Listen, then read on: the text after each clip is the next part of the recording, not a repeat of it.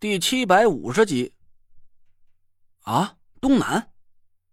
我吃了一惊，不敢置信的四下转了转身子，一个劲儿的摇头。不会吧？我记得石窟的入口是正对着西北啊！咱进来以后一直都是走的一条直线，这个方向要是东南的话，那咱不是应该又从入口走出去了吗？唐果儿吭哧了几声，脸上的神色越发焦急了。我也不知道该怎么和你解释了，我真的感觉这个方向就是东南。姐夫，你相信我。我愣了一下，急忙吹响哨子，两套纸扎阵法把我们团团围在了中间，一片淡淡的金光把我们五个人笼罩了起来。我皱着眉头思索了一下，唐果儿说的没错，我记得以前宁珂也跟我聊起过类似的话题。职业车手大部分都具有非常敏锐的方向感，甚至可以在浓雾和黑夜之中相对准确的分辨出方向。这根本就没什么科学道理可言，就是职业车手长期和各种特殊的地形打交道产生的一种本能的直觉。我警惕的观察着四周的情况，要是唐果儿判断的方向没错的话，那就只剩下一种解释了。我们可能是在浓郁的瘴气之中遇到了鬼打墙，相信很多听众都听说过鬼打墙这种术法。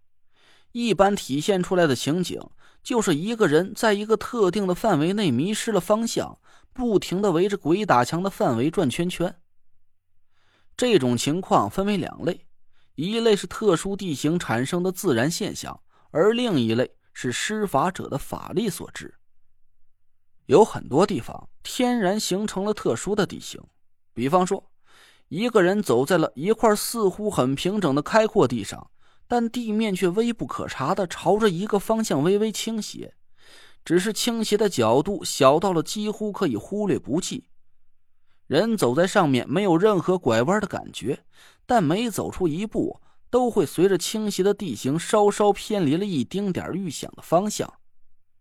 于是积少成多，在走出几里地之后，就会发现自己竟然拐了一个很大的弯儿。虽然不至于转回原地，但也会在不知不觉中偏离了方向。而法力所致的鬼打墙，在理论上是和上述情况差不多的，只是因为施法者运用法力，在毫无察觉之中大幅度改变了地形的倾斜角度。所以就会让人在一个相对比较小的范围内不停的打转我赶紧和纳若兰说了我的判断，纳若兰愣了一下，暗暗的运起了法力。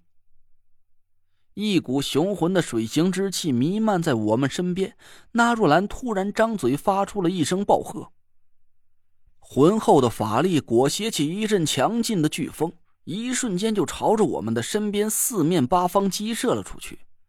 浓郁的瘴气一下子就被飓风驱散了，草叶发出了一阵哗哗的瑟缩声，就连聒噪不停的青蛙也顿时就没有了动静。我们眼前突然一阵清亮，视线随着头灯的光束延伸出去十几米远。我赶紧一把拉着唐果儿朝一个方向走了几步，紧盯着他的眼睛。这是什么方向？北，正北。我愣了一下。不敢置信的摇了摇头，在我的判断里，这个方向分明就是正南。但唐果儿所感知的方向竟然和我正好相反，这真是让我想不通了。我还从来没听说过任何一个风水师能有本事用鬼打墙把实际方位反转一百八十度，这显然是超越了法术所能达到的范畴。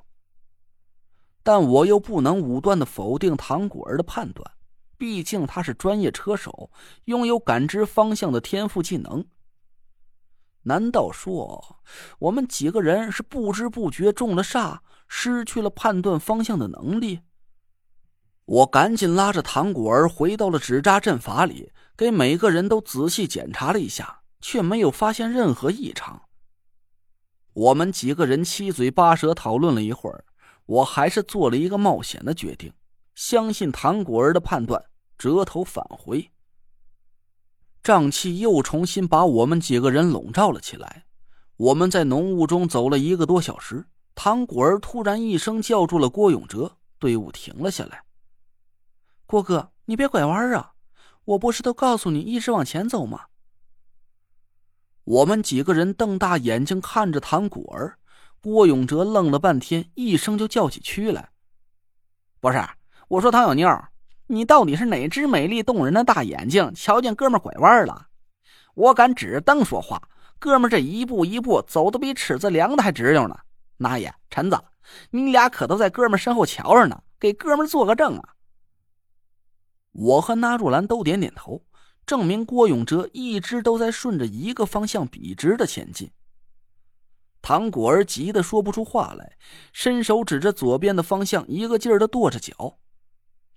不，不对，你刚才是从这个方向走过来的，咱一直都是脸朝着西北，可你走着走着就突然往左拐了个直角，咱现在是朝着西南方向走了。不是，啥玩意儿？拐了个弯儿还是个直角？郭永哲一下子就急了眼，嗓门顿时就高了好几个调门，眼珠子都快瞪飞出来了。我说唐小妞，咱可不能这么血口喷人的呀！你怎么把哥们说的和个白痴似的？你是专业车手，哥们还专业户外呢。要是连拐个直角弯，哥们都感觉不出来，嘿，哥们这把岁数都活到狗身上去了是吧？就不对，就不对！明明是你自己带错路了，你就不肯承认。哦，我呸！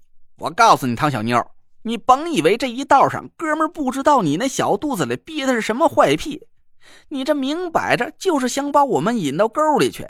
你给我说实话，是不是你姥爷那老王八犊子已经在什么地方阴着，就等着你把我们带到埋伏圈里去了？你你你胡说，我没有。压抑的环境让每个人都憋了满满一肚子的火气。郭永哲的话就像是突然点着了一个巨大的火药桶，一粗一尖两道声音顿时就大吵了起来。我无奈的捂着头，脑子一下子就嗡嗡的乱成了一团。我敢发誓，在我的感知里，郭永哲肯定没有改变行进方向，绝对是直溜溜的朝着谭果儿预定的路线前进的。可唐果儿却一口咬定他拐了个直角弯，这不合乎常理呀！